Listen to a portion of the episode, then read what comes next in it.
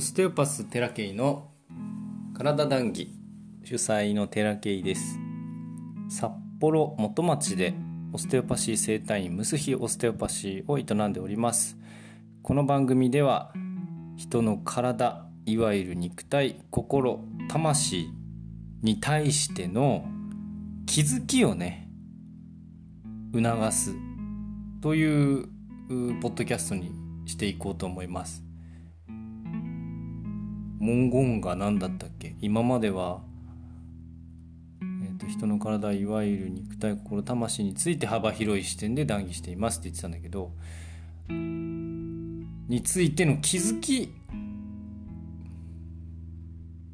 肉体に関してでも心に関してでも魂に関してでも結構こう健康そこが何かこう、えー、解き放たれるというか楽になるっていうことのきっかけって気づきなんですね基本は。気づくということによって力が抜けたりだとか例えば食いしばりとかもそうですけど食いしばってるなって気づいたら力抜けるじゃないですか。食いしばりの奥にはまた別なあの気づかなきゃならないことももちろんあるんですけれどもとにかくその自分の肉体ですとか心ですとか魂に関しての気づきについて談義していこうと思います。これからちょっとやってみる。やってみるぐらいですけどしていこうと思います。で今日はどんな話をしようかなと思ってね事前にポチポチとねスマホのメモに書いてたんですけど僕はやっぱり一番誰の力になりたいかって言ったら改めましてですけれども誰の力になりたいのかなって思ったらねだいぶこういろんな他人の価値観がそぎ落とされて自分は本当に誰の役に立ちたいのかなと思ったらお母さんなんですよね。自分の母親に対してもそうだし妻に対してもそうだしやっぱり僕が力になれるのはまだ見ぬこの日本のね母親の皆さんなんじゃないかっていうのを思うんです。最近のブログにも母親のことについて書きましたけれどもやっぱりね母親が元気になったらこの世の中はかなり明るくなると思うんです。社会貢献的な意味も込めて自分はね母親に対して皆さんお母さんに対してね何かできることってあるんじゃないかなって思うんで。でお母さん僕が見ててお母さんは苦しそうだなって思う気づいた方がいいようなことをね見つけては発信していきたいなって思うんですけどまあ身近にね母親が2人いるので基本的には何かこう愚痴にはならないようにしますが気づいてほしいなって思うことをねピックアップしていけたらなと思う一番最近というかうちの母親を見ていて思うのはですね2世帯同居してます。うちは。あの孫。うちの子供と僕たちと。で僕の母親父親と。3世代で同居してるんですね。で本当にいろんな助けを借りながらなんとか生きてますけども私自身もね。で母親を見てて思うのは孫僕の子供ですよね。僕の子供の訴えものすごい尋常じゃない量の訴えですよ。僕らはほぼ ほぼというかあの半々で聞いてますけどももう僕らはね。だけどあのうちの母親すごい勤勉で真面目であ優しいんですけれどもそれがですねこう積み重なって積み重なってですねすごい疲労感につながっているということを本人気づいてないんですけど子供たち僕らじゃないですね。うちの孫たちですね。孫たちの訴えになんとかねこう答えなきゃならないっていうふうに思ってる節があるんですよ。母親だからとか母親としてとか。例えば何食べたいカニ食べたいこうしたいああしたいあれはダメこれはダメもうあの昔の話を聞くと私はすごくわがままの少ない人間だったみたいでまあちっちゃい頃からねわがまま言わないようにしてましたから意図してね。できる限り母親に迷惑をかけないようにというふうに生きてましたからそれはさほどの訴えはなかったと思います。本当に僕が意識のない頃ちっちゃい頃物心つく前はきっとね少なからずあったんでしょうけども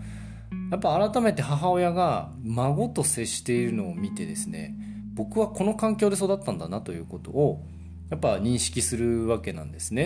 で見てて苦しいなって思うのはやっぱそこです本当に子供たち僕の子供たちの、えー、訴えを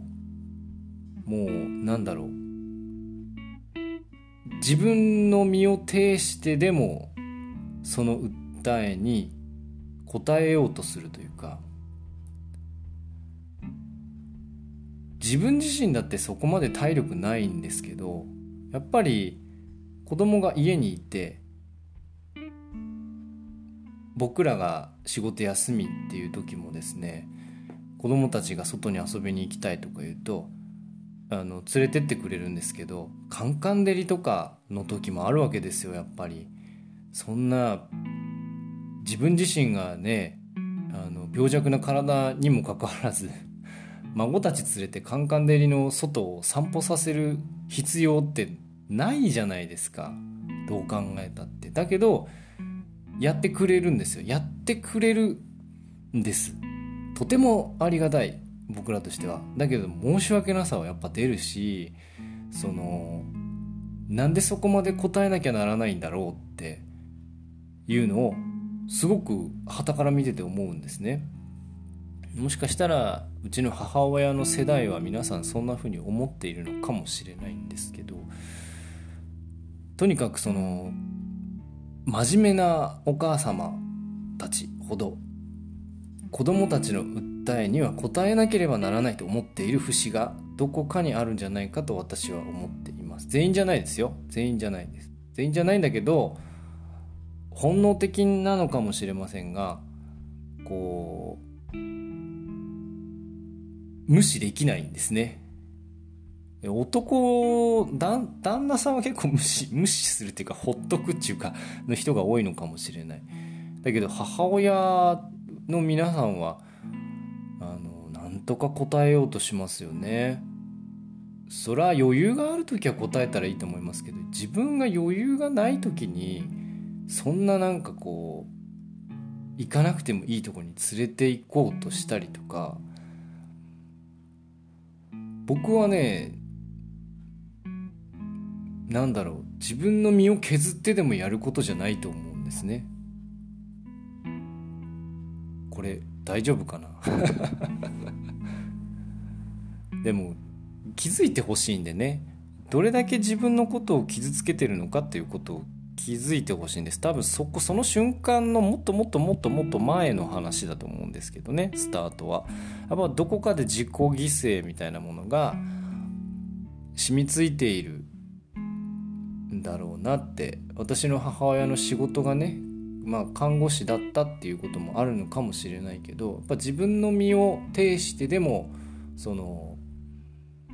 患者さんもしくはそういうこう病気の方とか他者とかに対して必要なことを提供するという身について身に染みていることなのかもしれませんがそれによってねあの病気が進行している可能性があるということをちょっとでもいいから気づいてほしいなって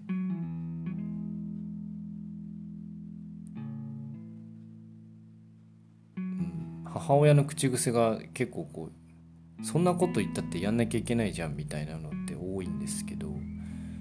やんなきゃいけないってことはないと思うんですよね別に。ほっといたってそんな簡単に死なないですよ。いや今回風邪ひいたんでね子供たちがね。仕方ない。そこはサポートしなきゃしていただかないともう私たちもどうにもならなかったのでそのそこに関してはあの本当に感謝なんですけど普段普段のせ実生活でね何もただの平凡な一日の中でそんなに義務感を感じて生きていく必要ってないと思うんですよね僕は。すごいガッチガチになっちゃってるんでもうあの正直何を言っても変わらないからそうなる前に皆さんには気づいてほしいなと思ってこうやってあの発言をしております気分害してしまった方がもしいらっしゃるんだったら申し訳ない。本当に言いづらいことなんでね言いづらいし言われたくもないことなのかもしれないけれども僕はあの治療家なのでオステオパスなのでそういうところはあ体に負担がかかっているんだよということもね気づいてほしいなという意味で、えー、こう音源を取っております。ちょっと気づいてね。あのそんなに硬くならなくてもいいんだって。硬くなってんですよ本当体が。その時に一瞬でも。それの蓄積で例えば肩こっちゃったりとか腰痛くなったりとか。それがもっともっと重篤な病につながることだってあるんですけれども。気づいてねそこをこう捨ててしまうと楽になる人もいます。どれだけたくさんの義務でがんじがらめになっているのかはその人それぞれ全然違いますけどもう簡単には緩まない体になっちゃってるんでね。もう何十年それやってんですかっていうことになってくるともうもう後に戻れないっていう人もいます。うちの母親みたいに。言ってもね力抜けないんですよやっぱりね。だからもしね母親の皆さんがね、えー、子供に子供の訴えは訴えっていうのは必ず答えなきゃいけないと思っている方がいればいらっしゃればね必ずではないですからね。あの答えられなかった自分を責める必要もありませんしお互いに人間なんですから一人一人が。個人の人間なんだからそこを自分をねないがしろにしてまであのやらなければいけないことというのは僕はないと思うんです。自分がいなくなってしまったら意味がないじゃないですか。生きてる意味がないでしょ。自分が生きてんだからその自分を差し置いてまでやらなきゃいけないことはないんですよ。あのなんかこう敵なエピソードとしてね母親が身を挺して守るみたいな子供を守るみたいなのってよくあるけどあれは確かにあの子供のね子供がこう身の危険を感じて母親子供に対してで守るっていう行為はあのとても大事なことだし重要なことでもあるとは思うんですそれは人として人としてですねだけどやっぱり根本的には自分の命というものをどれだけ大切にしているかっていうことが僕は大事だと思うんですよね。まあ不慮の事故っていっぱいあるのでそこに関して言い始めたら僕はもう何も言えないんだけれども基本的に僕ら治療家が考えてることは第一に自分のこと。自分がどれだけ安全で安心して世の中を生きていけてるのか子育てができてるのかじゃないかなって思うし社会と家庭と自分自身この3つのバランスがね僕はすごく大事だなと思うから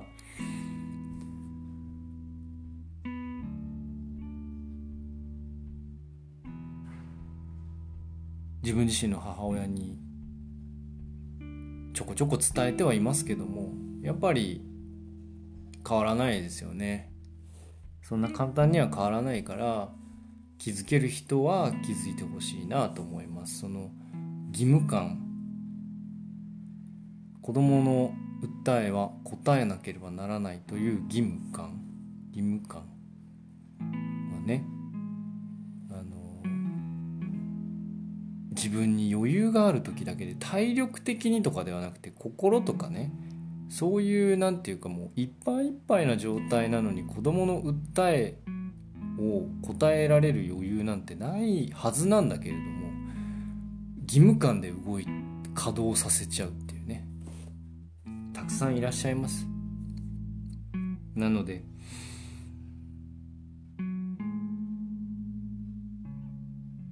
誰かに頼むとか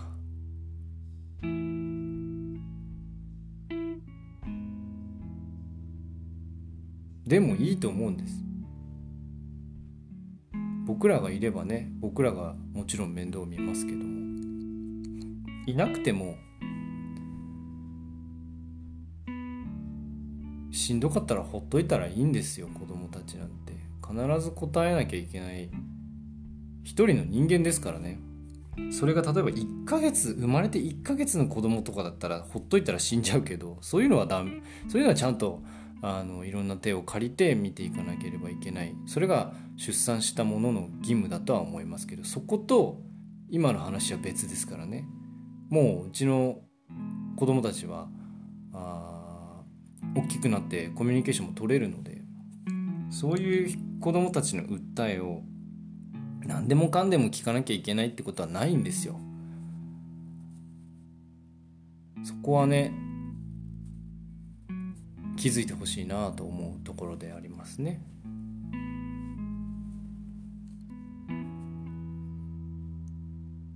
それによってほんのわずかながら体の緊張っていうのは抜けるんです